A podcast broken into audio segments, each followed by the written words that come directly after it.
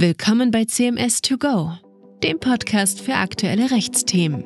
In Gesprächen mit Expertinnen und Experten aus unterschiedlichsten Branchen diskutieren wir Themen, die die Rechtswelt täglich bewegen. Herzlich willkommen bei einer neuen Folge des Podcasts Willkommen im Metaverse. In dieser Folge soll es um die juristischen Fragen gehen, die das Metaverse in Bezug auf die Arbeitswelt aufwirft. Mein Name ist Inga Knappertsbusch und meine Kollegin Patricia Jahres und ich begrüßen Sie heute aus unserem Studio in Köln, wo wir beide als Anwältinnen im Bereich Arbeitsrecht tätig sind. Hallo Inka.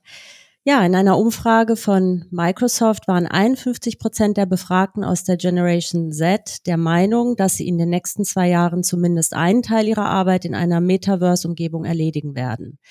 Diese Erwartungshaltung zeigt, dass das Metaverse in der Wahrnehmung der Arbeitnehmer angekommen und nicht mehr bloße Zukunftsmusik ist. Tatsächlich wird das Metaverse von einigen Unternehmen bereits als virtueller Arbeitsplatz erprobt.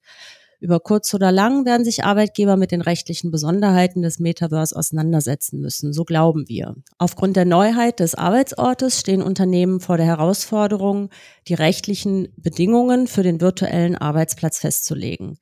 Dabei stellen sich natürlich auch etliche interessante arbeitsrechtliche Probleme. Auf einige von ihnen wollen wir hier genauer eingehen. Ja, vielen Dank für die Einführung, Patricia. Bevor wir jetzt tatsächlich mit den juristischen Feinheiten des arbeitsrechtlichen Kontexts im Metaverse eintauchen, zunächst eine nicht ganz unwichtige Feststellung, denn das Metaverse ist ja kein rechtsfreier Raum. Ja, völlig richtig, Inka. Das heißt auch, dass wenn Arbeit ins Metaverse verlagert wird, die arbeitsrechtlichen Vorschriften für den physischen Arbeitsort auch am virtuellen Arbeitsplatz im Metaverse Anwendung finden. Nicht geklärt ist damit natürlich die Frage, welches Rechtssystem denn dann anwendbar ist. Genau, und diese Frage ist auch gar nicht so leicht zu beantworten. Denn wie das Internet ist das Metaverse ja eben gerade nicht an einen bestimmten Ort gebunden. Es läuft wohl also auf eine Einzelfallbetrachtung hinaus. Dabei können dann Anknüpfungspunkte, zum Beispiel das Recht des Herkunftslands des Arbeitnehmers oder das Recht des Plattformbetreibers sein, aber auch das internationale Privatrecht, internationale Vereinbarungen oder ein für das Metaverse geltender Nutzungsvertrag kommen hier in Betracht. Ja, das heißt natürlich auch, dass nur weil der physische Arbeitsort in Deutschland ist, nicht automatisch auch am virtuellen Arbeitsort deutsches Arbeitsrecht zur Anwendung kommt. Genau, Patricia. Und für die Unternehmen heißt das dann, dass sie vor der Einführung des Metaverses klären sollten, welches Arbeitsrecht tatsächlich anwendbar ist. Ja, Inka, wo wir jetzt geklärt haben, dass auch im Metaverse arbeitsrechtliche Vorschriften gelten, bleibt natürlich die Frage, inwiefern sie im Metaverse überhaupt sinnvoll anwendbar sind. Wenn wir zum Beispiel bei der Arbeitszeit einmal einsteigen wollen dass es selbstverständlich ist, dass die gesetzliche reguläre Arbeitszeit von acht Stunden beziehungsweise unter bestimmten Voraussetzungen maximal zehn Stunden nicht überschritten werden darf, versteht sich wohl von selbst. Wie sieht es aber mit Kernarbeitszeiten aus? Kann es denn sowas wie Nachtarbeit in Metaverse geben? Ja, das ist tatsächlich ein Problem, dass im Metaverse keine bestimmte Zeit gilt, da es ja nicht an einen bestimmten Ort und an eine bestimmte Zeitzone gebunden ist. Auch hier gilt dann wieder, dass wohl nur eine Einzelfallbetrachtung möglich ist. In keinem Fall darf ein Arbeitgeber jedoch seinen Arbeitnehmern die Ruhezeit nehmen. In dem Kontext möchte ich auch noch einmal auf die viel diskutierte Entscheidung des BAG zur Arbeitszeiterfassung hinweisen, die natürlich auch im Metaverse zu berücksichtigen ist. An dieser Stelle nur kurz der Hinweis, dass vor kurzem auch der Referentenentwurf zur Änderung des Arbeitszeitgesetzes erschienen ist. Danach bleiben die wesentlichen Eckpfeiler des Arbeitszeitgesetzes, wie zum Beispiel werktägliche Höchstarbeitszeit, Pausen- und Ruhezeiten, unverändert. Ob dann der Referentenentwurf tatsächlich zum Gesetz wird, ist jedoch noch offen. Unsere Kolleginnen und Kollegen berichten in unserem CMS-Blog zu den jüngsten Entwicklungen in diesem Zusammenhang. Das alles ist natürlich auch für die Arbeitszeit im Metaverse relevant. Ja, richtig. Und wie es sonst um den Arbeitsschutz im Metaverse steht, ist ja so eine Frage. Etwa wenn es um Gesundheitsschutzvorschriften geht. Es ist ja schwer vorstellbar, inwiefern für einen Avatar im Metaverse Gesundheitsrisiken bestehen. Das ist natürlich recht, Patricia. Aber man darf auch nicht vergessen, dass es neben dem Avatar ja noch den physischen Arbeitnehmer gibt, von wo auch immer er sich in das Metaverse begeben hat. Und für diesen muss natürlich auch weiterhin der Arbeitsschutz gelten. Der Arbeitgeber muss also alles in seinem Machtbereich Mögliche tun, um die Sicherheit des Arbeitnehmers auch im Metaverse zu gewährleisten. Ja, hierbei kann man ja sicherlich zumindest im Ansatz gut auf die Maßnahmen zurückgreifen, die auch für das Homeoffice entwickelt wurden. Denn auch da geht es ja im Grunde darum, den Arbeitnehmer bei Verrichtung der Arbeit zu schützen, obwohl er nicht vor Ort im Büro ist. Insgesamt kann man also sagen, dass der normale Schutz vor Gesundheitsschäden auch dann gilt, wenn die Arbeit im Metaverse verrichtet wird. Genau, es ergeben sich aber auch neue Gefahren für den Arbeitnehmer durch die Nutzung des Metaverse. Man könnte zum Beispiel an das längere Tragen einer VR-Brille denken. Hier drängen sich neue Schutzmaßnahmen, zum Beispiel Pausenzeiten in bestimmten Zeitabschnitten auf.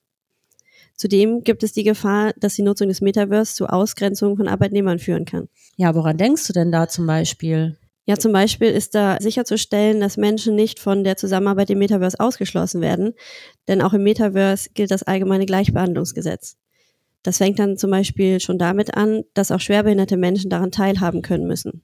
Die Nutzung des Metaverse, auch zum Beispiel schon für ein Bewerbungsgespräch, wirft zudem Fragen der mittelbaren Altersdiskriminierung auf, da insbesondere ältere Menschen möglicherweise weder über das Wissen noch über die Ausrüstung verfügen, um an einem solchen Bewerbungsgespräch im Metaverse teilzunehmen. Das heißt, dass der Arbeitgeber für die Verlegung ins Metaverse zum jetzigen Zeitpunkt dann einen sachlichen Grund bräuchte. Ja, dem ist natürlich noch hinzuzufügen, dass nicht nur die Verlegung des Arbeitsplatzes diskriminierungsrechtliche Fragen aufwirft, auch bei der Nutzung des Metaverse kann es zu Diskriminierungen und Belästigungen kommen. Wenn der Arbeitnehmer seinen Avatar dem eigenen Aussehen nachempfindet, kann der Arbeitnehmer auch im Metaverse Opfer einer Diskriminierung werden. Genau, und juristisch noch unklarer wäre außerdem eine etwaige Diskriminierung eines Avatars aufgrund von Merkmalen, die der Arbeitnehmer im wahren Leben gar nicht hat. Und auch sexuelle Belästigungen zum Beispiel können sich im Metaverse abspielen. Bei all diesen Fragen gilt dann, wie auch in der physischen Welt, dass der Arbeitgeber seine Arbeitnehmer vor Diskriminierung und Belästigung durch geeignete Präventionsmaßnahmen schützen muss. Da sprichst du ganz wichtige Punkte an, Inka. An diesem Punkt besteht natürlich zwischen der Arbeit in der physischen und in der digitalen Welt kein Unterschied. Richtig, liebe Patricia. Auch wenn das Metaverse durchaus dem Arbeitgeber die Möglichkeit bietet, Präventionsmaßnahmen zu ergreifen, die im echten Leben nicht denkbar sind. Denn das Metaverse bietet zum Beispiel die Möglichkeit, technische Parameter zu variieren, um Diskriminierung oder Belästigung zu erschweren. Ich denke da etwa an die Möglichkeit, verpflichtende Mindestabstände zwischen den Avataren einzuführen. Ja, auf der anderen Seite stellt die Anonymität des Metaverse den Arbeitgeber vor neue Herausforderungen, die neue Präventionsmaßnahmen nötig machen. Hierbei ist insbesondere wichtig, die allgemeine Integrität der IT-Systeme sicherzustellen. Insofern kann es ratsam sein, vor Einführung eines virtuellen Arbeitsplatzes entsprechende Richtlinien zu schaffen, die Verhaltenspflichten und Sanktionsmöglichkeiten niederlegen. Das sehe ich ganz genauso. Und ein Punkt, den ich hier noch ansprechen möchte, ist die Bezahlung des Arbeitsentgelts. Denn in der öffentlichen Debatte hört man so Schlagwörter wie Blockchain, Metaverse, NFTs und Kryptowährung häufig in einem Atemzug. Und man könnte ja deshalb durchaus auch auf die Idee kommen, dass eine im Metaverse verrichtete Arbeit in digitaler Währung, zum Beispiel einer Kryptowährung, zu bezahlen. Ist das denn so? Ja, tatsächlich wird ja im Metaverse in der Regel mit Kryptowährungen gehandelt. Allerdings stehen der Auszahlung des Arbeitsentgeltes in einer Kryptowährung erhebliche Bedenken entgegen. Allein die starken Kursschwankungen sind zu beachten. Ja, das stimmt. Zudem ist ja auch 107 Absatz 1 Gewerbeordnung zu beachten, der gesetzlich festlegt, dass das Arbeitsentgelt in Euro auszubezahlen ist. Abgesehen davon stellt sich einmal auch die Frage, ob denn nach dem jüngsten Absturz der Kryptowährung und dem Skandal rund um die kollabierte Kryptobörse FTX Arbeitnehmer überhaupt an einer solchen Vergütungsform interessiert sind. Aber bleiben wir mal bei der rechtlichen Analyse. Dass die Arbeit im Metaverse verrichtet wurde, ändert nichts daran, dass die Arbeit auch auf altbekannte Weise vergütet wird. Ganz genau. Soweit hier also zum Thema vom Arbeitsrecht im Metaverse. Wenn man einmal resümieren möchte, kann man, denke ich, sagen, dass das Metaverse nicht das Ende vom Arbeitsrecht bedeutet. Im Gegenteil, dadurch, dass im Grundsatz die gleichen Gesetze für den physischen und den digitalen Arbeitsplatz gelten werden, werden sich etliche juristische Fragen ergeben. Für Unternehmer heißt das, dass der Sprung ins Metaverse gut geplant sein muss. Für Anwälte heißt es, dass ein gewisses Maß an Flexibilität und Kreativität in der Rechtsanwendung notwendig sein wird. Ja, liebe Patricia, dem stimme ich uneingeschränkt zu. Und wir dürfen gespannt sein, ob sich die Prognosen zum immensen Marktpotenzial vom Metaverse bewahrheiten. Das hätte dann Auswirkungen auf alle Bereiche und natürlich auch auf die Arbeitswelt. Die jüngsten Fortschritte im Bereich der künstlichen Intelligenz lassen es jedenfalls nicht unwahrscheinlich erscheinen. Wir bleiben auf jeden Fall dran und halten unsere Zuhörer auf dem Laufenden. Das machen wir, liebe Inka. Und ich bedanke mich, dass wir so einen tollen Austausch hatten. Bis zum nächsten Mal. Tschüss. Tschüss.